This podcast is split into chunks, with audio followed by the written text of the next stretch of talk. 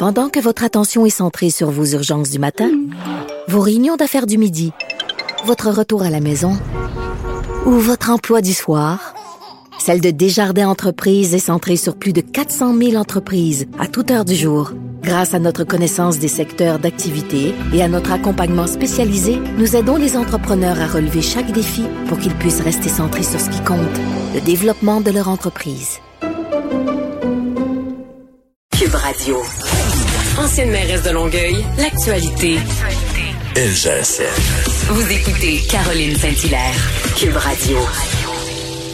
Et c'est le moment de la semaine où on parle pas d'actualité, on parle de bouffe et c'est la chronique barbecue avec Maxime Couture. Bonjour Maxime. Bonjour Caroline. Alors, c'est le moment de la semaine où on salive partout en régie, partout à Cube Radio, partout des gens qui nous écoutent. Et là, ton sujet aujourd'hui, c'est particulièrement intéressant. Écoute, je savais même pas qu'on pouvait faire ça. Injecter notre, viande. Ouais, ben écoute, euh, quand on injecte notre viande, ce qui est vraiment le fun, là, la technique, c'est que on va venir donner du goût, du goût, du goût. C'est une explosion de saveur dans ta pièce de viande. Euh, et ça, c'est la raison numéro un. La raison numéro deux, pourquoi on va injecter, ben, c'est qu'on va ajouter de l'humidité, du liquide dans la viande. Quand la cuisson va être terminée, on va avoir une viande qui va être goûteuse, qui va être juteuse.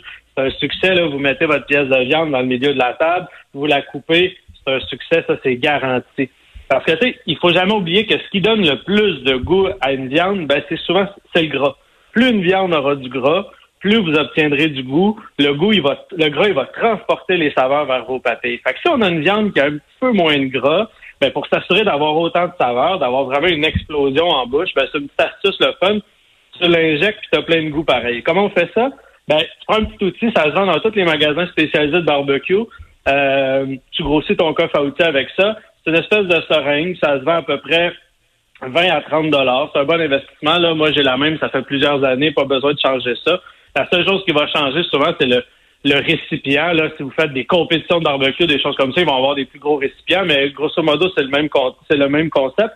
Donc, vous prenez votre seringue, vous la remplissez de votre marinade préférée, puis là, vous l'injectez partout dans la viande, plusieurs petites injections. sais, Un peu comme quand vous allez piquer votre viande avec de l'ail, des choses comme ça, là, vous lui faites plein de petites injections un peu partout dans votre pièce de viande. C'est ça qui va faire qu'elle va être gorgée de saveur. Parce que si vous marinez une viande là, dans euh, une poitrine de poulet ou euh, une badette de bœuf, c'est le fun, là, puis ça fonctionne, mais faites-vous pas d'illusions. La marinade, elle se, rendra, elle se rendra jamais au cœur de votre viande. Même si c'est un mm. petit peu épais, ça va aromatiser l'extérieur, elle va lui donner du goût, elle va lui donner du oomph mais jamais la marinade va se rendre dans le plein milieu. Puis comme ça, si vous l'injectez, ben c'est comme ça que vous allez avoir de la saveur partout dans votre viande. Puis n'oubliez jamais que les meilleurs morceaux d'une viande, souvent, ben c'est les morceaux qui sont extérieurs. Hein. Quand vous les faites griller, là, c'est là qu'il y a le plus de goût. Ben là, au moins, vous allez avoir votre goût partout dans la viande. Fait que c'est quoi qu'on injecte? Ben, n'importe quoi. De l'eau salée, du beurre, de la marinade, du bouillon, peu importe. Vous faites des tacos, vous prenez votre, par exemple, votre épaule de porc, vous la shootez un peu mexicain, le chili, cumin jus de lime, vous ajoutez du beurre fondu, peu importe. Puis, vous, pouvez faire une, marinade à l'extérieur aussi, là. Puis même des fois, on peut les compléter. Donc deux marinades différentes, ça fait vraiment quelque chose de le fun ensemble.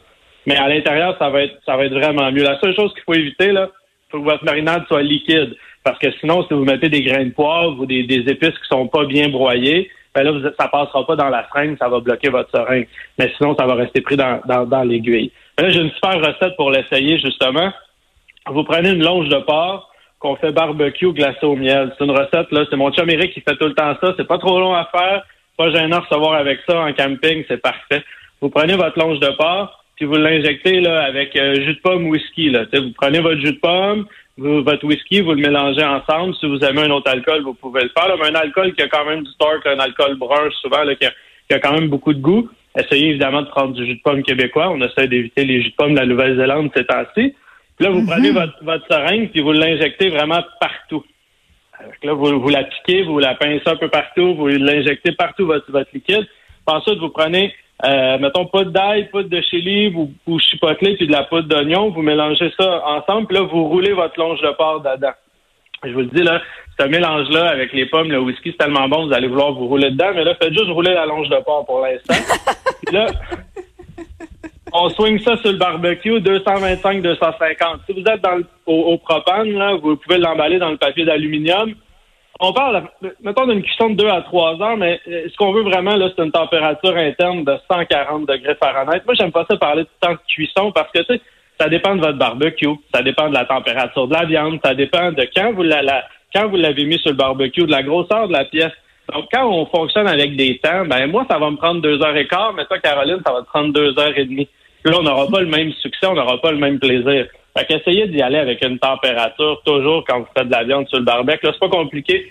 Google, vous allez sur Internet, température filet de porc, température poulet, température filet mignon, peu importe. C'est la meilleure façon de ne pas vous tromper. Mais pour vous donner un ordre de grandeur, là, un, deux à trois heures, vous devriez être bon. Quand notre longe de porc a atteint 140 degrés Fahrenheit, vous la sortez.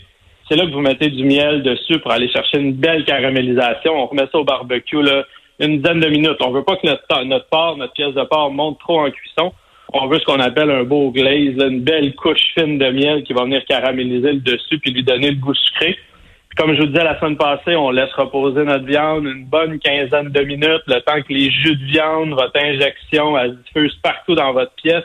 Je suis tannant là, avec le temps de repos, mais c'est ça qui fait toute la différence. Si vous vous mettez à couper votre longe de porc, il y a du sang, il y a du jus de cuisson à faire à grandeur de la, table, euh, vous l'avez juste pas fait assez euh, reposer. Attendez, prenez le temps. Je sais qu'on est pressé, on a hâte, mais prenez votre temps. La pièce, elle va se détendre, vous allez trancher ça, vous allez avoir le meilleur des mondes, le sucré du miel, les arômes de whisky, de pommes, le piquant du chili. Vous avez vraiment tout en bouche, c'est vraiment cool.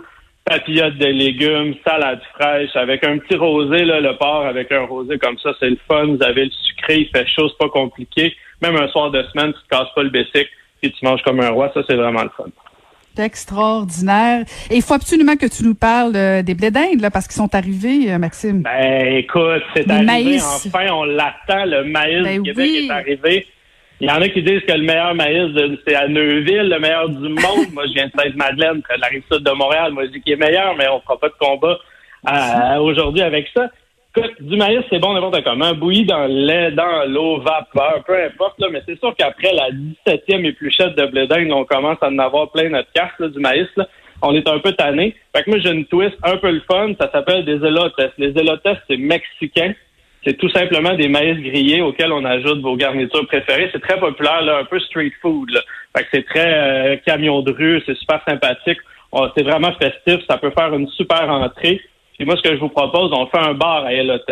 C'est vraiment cool. Chacun ajoute ce qu'il veut.